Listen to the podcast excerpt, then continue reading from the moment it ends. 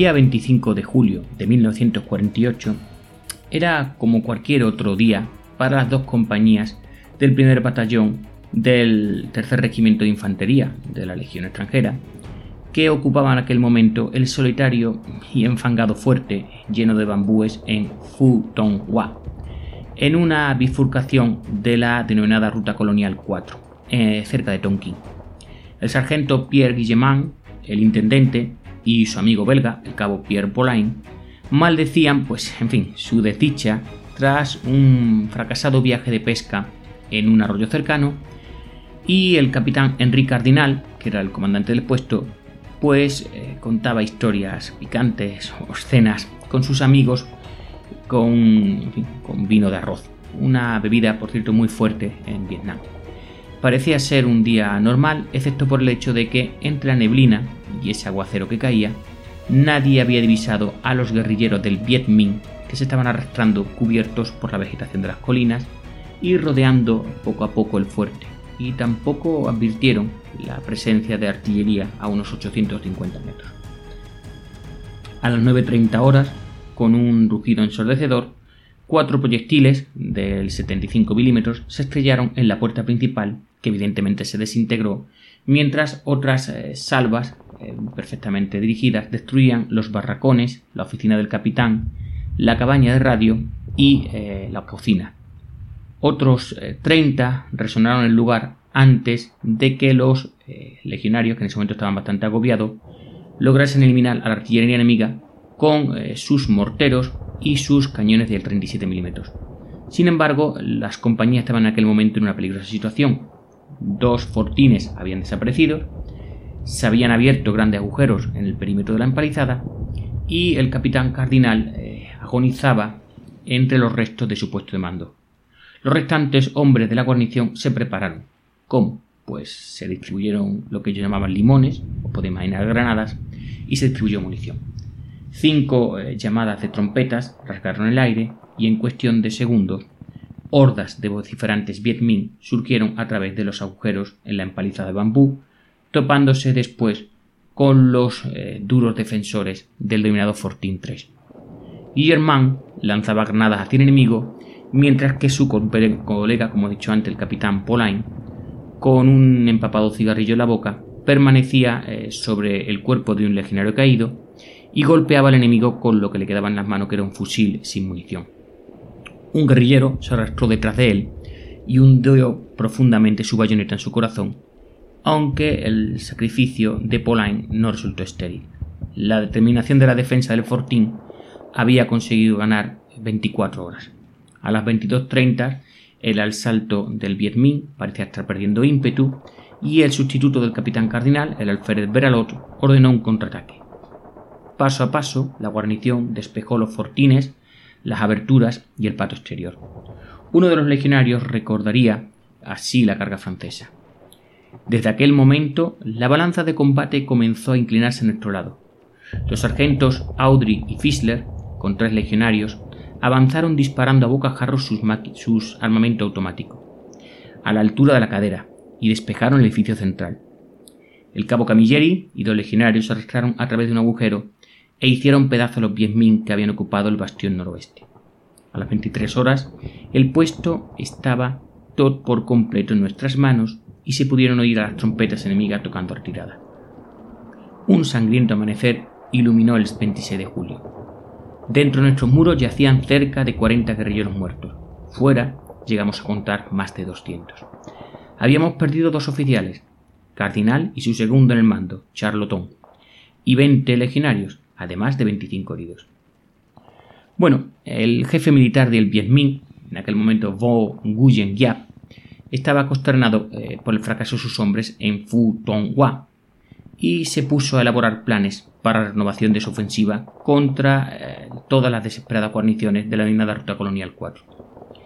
A finales del 50, mucho más adelante, su ejército había crecido hasta los 20.000 hombres y ha adquirido un poder de fuego capaz de noquear a los franceses y a sus hombres escondidos a lo largo de Cao Bang y estaban en ese momento listos para entrar en acción.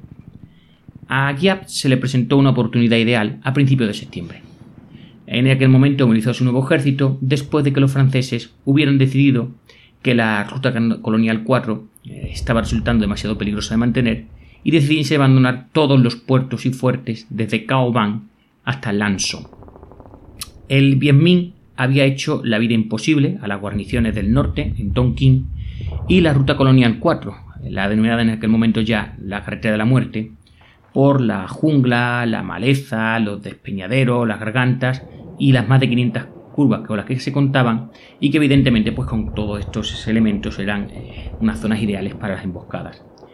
Realmente la carretera era tan peligrosa eh, que la legión estaba perdiendo más hombres en los ataques de la guerrilla contra las columnas de suministros que en ataques contra sus propios puestos, en algunos de los cuales, como Don Ken o Datke, oficiales y hombres casi sentían como eh, y su ejército se preparaban para machacarlo.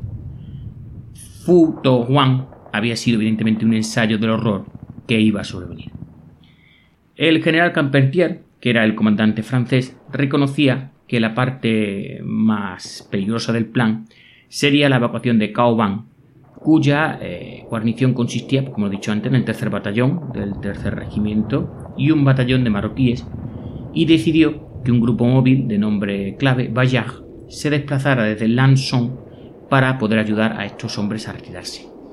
Esta fuerza, que consistía en dos batallones de marroquíes y en el primer batallón eh, de paraquedistas de la Legión extranjera, bajo el mando del mayor Segretain y dirigido por un oficial artillero, el coronel Lepage, tenía que reunirse con la columna de Caoban a unos 28 kilómetros, en un punto eh, de la ruta colonial 4 dominado por una localidad fortificada que era Donque. Y bueno, luego de que éste pues hubiera ido retirándose y recogiendo las restantes eh, guarniciones en el camino de vuelta a Lanson. El coronel Sharton, del tercer regimiento, comandante de la guarnición de Caoban, no veía aquello muy bien y no estaba, digamos, muy feliz. Barruntaba que la retirada evidentemente podía convertirse en una marcha mortal. Además, eh, parte de los hombres del primer batallón de paracaidistas extranjeros, eh, de la Legión extranjera, perdona, eh, pues tenía poca confianza en las habilidades de combate del grupo de Lepage que tenía que rescatarlos y mucho menos en el propio Lepage al que, en fin, describían como pues, el típico viejo cansado y con ganas de jubilarse. La operación, pensada para ser desarrollada el 3 de octubre, recibió la orden para ponerse en marcha. Aunque todas las órdenes se suponían, eh, como siempre se suele decir, de alto secreto, el plan francés se hizo público muy pronto y Guiap decidió atacar Donque. Este puesto avanzado, como he dicho antes, a 28 kilómetros y donde se iban a encontrar ambas columnas, pues estaba mantenido por dos compañías del segundo batallón del tercer regimiento de infantería el cual se había encargado recientemente eh, de un batallón marroquí. Un oficial de una de las compañías, eh, malherido y hecho prisionero por cuatro años, recordaba así el ataque del Bien Minh. A medianoche, entre el 18 y el 19 de septiembre, y otra vez a las cuatro horas, el puesto avanzado del sur había indicado movimiento y sonido de excavaciones. Se enviaron patrullas a investigar y todas se toparon con el enemigo justo cuando los cañones y morteros abrían fuego sobre la ciudadela el cuartel Douchet y el puesto avanzado del este. Una hora después, el volumen de fuego aumentó y nosotros recibimos un mensaje del puesto del este diciendo que un proyectil había caído entre los muros, destruyendo una ametralladora y a toda su dotación.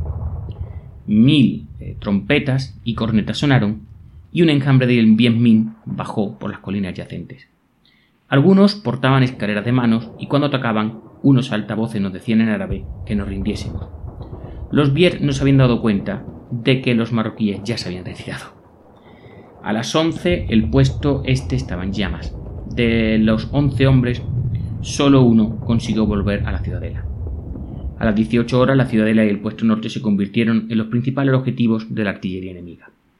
Entonces, el puesto norte, mantenido por 12 legionarios, cayó, y una hora después, la infantería enemiga, atacando por tandas, se abrió camino a través de un agujero en la pared noroeste de la ciudadela y penetró en la cocina.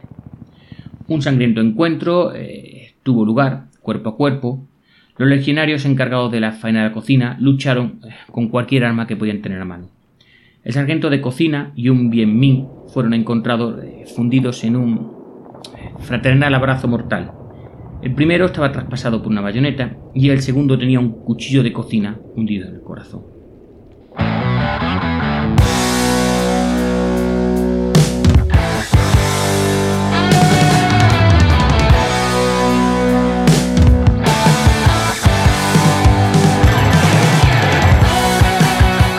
para la semana del 28 de septiembre al 4 de octubre en la factoría Casus Belli, lunes 28 en Parabellum, recuerda Parabellum es en Spotify, La Ruta de la Muerte, norte del Vietnam, 1948, el Viet Minh atacará las posiciones de la Legión que quieren mantenerse en ese territorio como una colonia francesa más.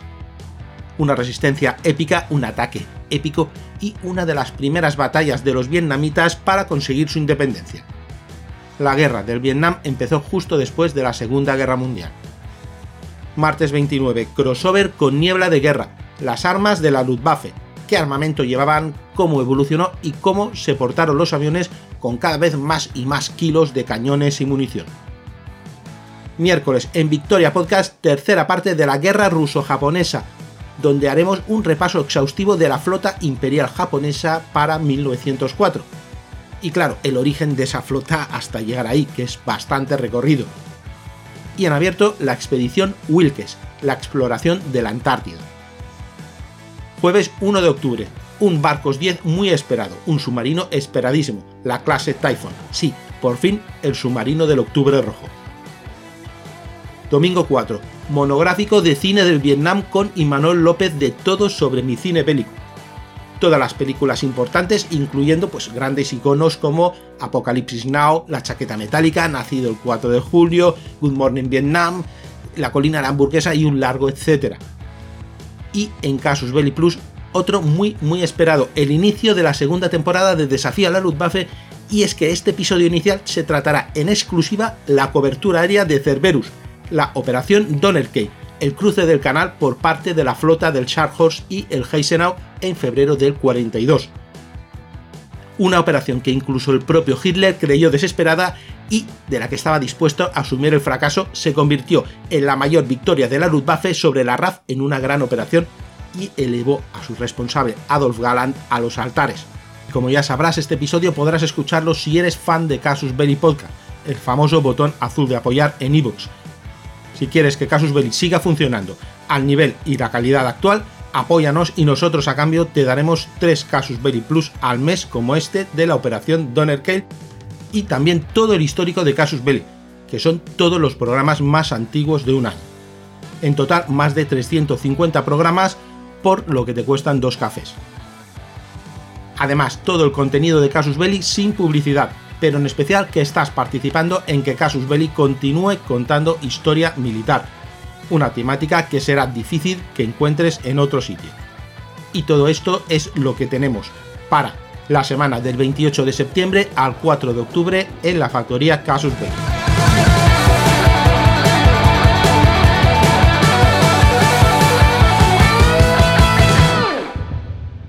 El combate continuó toda la noche. Al amanecer, los defensores habían perdido 120 hombres de un total de 230 apenas podían compensar las pérdidas, sobre todo si se tiene en cuenta que las fuerzas atacantes se componían de 16 batallones. Al día siguiente por la tarde el Viet Minh reanudó sus ataques. Al anochecer, solo el bastión central, la ciudadela, pues seguía en manos de los legionarios. Durante la mayor parte de la noche, el Viet Minh se limitó a bombardear las posiciones francesas. Cuando amanecía, eh, sin embargo, pues estaban listos para su asalto final. Un oficial francés eh, vio los preparativos de los legionarios para contener el ataque. Se podía ver a un teniente dar las últimas órdenes a unos 30 legionarios, únicos supervivientes de los ocho pelotones. Se abrió el último maletín de granadas y su contenido se distribuyó. A no menos de 20 metros, los Viet iniciaron el avance para el salto final. Sus caras ennegrecidas, bajo los cascos camuflados con bambú, mostraban pues un intenso odio. El 20 de septiembre, una noche eterna cayó sobre los defensores de Donque. La ciudadela en llamas y sembrada de cadáveres había caído bajo una incansable masa humana. En esta lucha la legión llegaría a perder 80 hombres y otros 140 fueron capturados. Únicamente 5 hombres consiguieron pasar a través del enemigo para alcanzar Tatke e informar sobre la matanza en Donke. Giap había sacrificado para esta conquista 800 hombres, pero había conseguido cortar la, ruta colonial 4 y aislar Caoban. La pérdida de Donken obligaba a los franceses a revisar su plan original para la evacuación de Caoban. El 30 de septiembre, Lepage, que había desgastado la suela de su zapato durante 10 días en Tanque, recibió la orden de marchar para conquistar Donque, reconquistar el fuerte y después unirse a la guarnición de Caoban, que se desplazaba desde el sur a lo largo de la ruta colonial 4. La orden, os podéis imaginar, pues sentó fatal porque era un suicidio. Eh, Lepage tenía menos de 2.000 hombres y se iba a enfrentar a un enemigo que había demostrado que era escurridizo y estaba muy bien equipado. Sin embargo, partió y el 20 de octubre la columna estaba ya junto al objetivo. Lepage dio la orden de atacar, los paraquedistas y los marroquíes tenían que mantener las colinas al este del objetivo y mientras el resto de las tropas pues iban a atacar desde el oeste. El Viet Minh evidentemente los estaba esperando y para ambas columnas comenzaron los problemas. Lepage digamos que se había metido un avispero y no podía esperar ayuda de Charlton. Cargado con sus cañones, y 15 carros llenos de heridos. Eh, la columna de Charlton, que se retiraba, como digo, recogiendo todos los que había en diferentes puestos, pues solamente había cubierto 17 kilómetros de los 28 el 3 de octubre, el primer día de la retirada de Coban. Aquella tarde, Charlton había recibido la orden de abandonar la carretera y meterse en la jungla, a lo largo de una senda bastante tosca de Quan Gliet, para ayudar a rescatar a la columna de Lepage que en teoría tenía que ir a rescatarles a ellos. Se recibió un mensaje por radio en el que se ordenaba que todos los cañones, carros y pertrechos eh, de Charlton tenían que ser destruidos y además debían completar esta marcha en 24 horas selva a través. La columna, pues evidentemente se zambulló en la jungla en busca de la senda, que aunque hallada muy rápidamente, estaba tan cubierta de maleza que el mismo avance de la columna pues resultó extremadamente lento. La maltrecha columna de Charlton tardó tres días en alcanzar la zona donde los hombres de Lepax luchaban por sus vidas después de haberse desplazado hacia el oeste desde Donque. El 6 de octubre, Charlton había establecido una base a lo largo de la serranía que dominaba el valle de Cocha en donde eh, las tropas de Lepage se encontraban rodeadas y localizadas por el Bien Minh, que a su vez había tomado las posiciones el de las tierras elevadas. Al percatarse de la seriedad de la situación, Charlton pidió permiso para retirarse a Tanque, pero Lepage insistió en quedarse. El destino de ambas columnas estaba sellado. Charlton disponía de muy poco tiempo para organizar sus defensas antes de que el Viet Minh atacase. La lucha eh, fue evidentemente dura y prolongada, según testimonia la historia regimental del tercer regimiento de infantería. Simplemente esta orden tenía que cumplirse antes que un regimiento del Viet Minh cayese sobre nuestra retaguardia y controlase las lomas que dominaba la carretera. Si un solo hombre sobrevivía, la cima tenía que ser reconquistada. Dirigidos por el mayor Forget, el batallón empujó al enemigo antes de que tuviese tiempo de instalarse. Se repelió un primer contraataque, pero un segundo consiguió echar a los legionarios de sus posiciones avanzadas. En el transcurso de la mañana las posiciones cambiaron de mano varias veces y mientras la contienda se encrespaba, el resto de la columna avanzaba muy lentamente. Todavía otro ataque echó a los legionarios de súbito al cerro. Una vez más, el batallón con el mayor Forget a la cabeza cargó a bayoneta calada. El Viet Minh resistió en su terreno, luchando cuerpo a cuerpo, pero al final vaciló y se retiró. Alcanzado la ingle, un muslo, el pecho y la cabeza, las últimas palabras de Forget fueron, lo digo en español, muero orgulloso de mi batallón. La batalla, que se acrecentó durante toda la noche, era solo una muestra de un furioso combate cuerpo a cuerpo. A las 3 horas del 7 de octubre, las tropas guerrilleras lanzaron un gran asalto sobre las escasas y diminuidas fuerzas de Charlton a lo largo del cerro. La situación parecía desesperada, sus hombres únicamente mantenían ya una pequeña depresión de aproximadamente 900 metros de largo y se enfrentaban a un enemigo que disfrutaba de una abrumadora superioridad y todavía estaba por cumplir el acoplamiento, el encuentro con la fuerza de Lepax. Era en ese momento donde se tenían que realizar medidas desesperadas. Lepage pidió a los legionarios del primer batallón de paracaidistas extranjeros un último esfuerzo. Atraviesen a cualquier precio. El destino de la columna está en vuestras manos. Eh, no había más de quizás 450 hombres para enfrentarse a un número de Viets unas 20 veces superior, mientras mantenían los picos claves entre ellos y la estancada columna de Charlton. Los hombres eh, apenas habían dormido los dos últimos días, pero estaban preparados para hacer el último sacrificio. En medio de un aguacero que envolvía la jungla en un espectral velo y empapaba sus harapientos uniformes, los legionarios disparaban sus fusiles, lanzaban sus granadas e intentaban trepar por la falda del cerro, repleto, repletas de pulidas rocas. De repente el Viet abrió fuego con sus armas portátiles y los hombres empezaron a caer, a pesar de que los paracaidistas seguían presionando. A las 3 de la mañana del 7 de octubre, la segunda compañía atacó el nido de ametralladoras que cortaba el camino. El ataque fue rechazado, entonces la primera compañía se desplazó desde la derecha, mientras la tercera cargaba frontalmente. En esos momentos, igual que un boxeador vapulea a su adversario con una lluvia de golpes de ambos puños, izquierda derecha, el batallón de paraquedistas golpeó los puntos fuertes del enemigo. Tras varias horas de desesperados combates, con los dos bandos desplegando el máximo bravura, los eh, legionarios advirtieron que los pies se ablandaban. Los paraquedistas que quedaban hicieron un último esfuerzo y abrieron un agujero. Sin embargo, el precio había sido mm, espantoso. Los paras se habían destruido ellos mismos en un ataque y sobrevivieron menos de 100 hombres. Charlton había escuchado la furia de los combates y al amanecer del día 7 de octubre vio una orden de frenéticos marroquíes indisciplinados únicos supervivientes de la columna de Lepage, corriendo a sus propias posiciones. Estaba claro que no había nada más que hacer. Resistirse aún más, imposible. Y Charlton ordenó a sus hombres que sirvieran en pequeños grupos y se dirigieran hacia Lanson, pasando por Tatke. Muchos hombres caerían en las embocadas del Bien Minh cuando intentaban huir y solo 23 sobrevivieron. La retirada con honor a lo largo de la ruta colonial 4 costó a los franceses más de 4.000 muertos. Los legionarios del tercer regimiento de infantería y el primer batallón de paraquedistas extranjeros se habían enfrentado con el poder del Viet Minh en la sin misericordia jungla del norte de Tonkin, y aunque evidentemente su destrucción testimonió el valor con que había luchado, no podían compensar los fallos de sus altos mandos. La legión siempre sostuvo que hay honor en la derrota, y los hombres que murieron en octubre del 50 lo hicieron con una firme creencia en este ideal.